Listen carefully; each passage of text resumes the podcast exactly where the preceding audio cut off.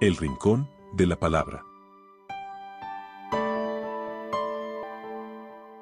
Miércoles 6 de julio de 2022.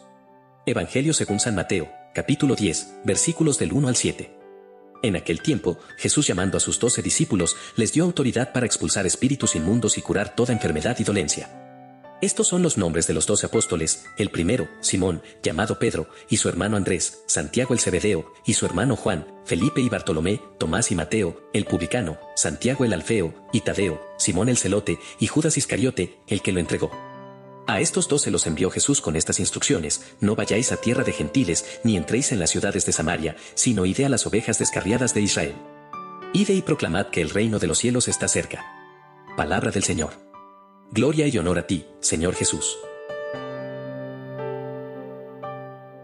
Somos proclamadores de un Dios de misericordia, portadores de un mensaje liberador, y no dejamos de anunciar que el reino de Dios está cerca. Por eso hay esperanza, gozo, paz en el corazón del obrero del que anuncia el reino.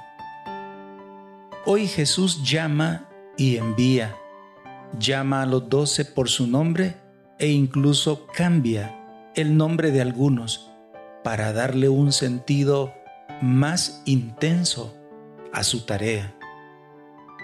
Envía a hacer presente el reino de Dios y su justicia expulsar todo demonio, curar toda enfermedad y proclamar que el reino de Dios ya está operando la salvación. Ese es el mensaje que portamos en el nombre de Jesús de Nazaret. Señor Jesús, tú nos has llamado a la vida, tú nos has llamado a ser hijos tuyos y a ser discípulos y misioneros anunciadores de la verdad.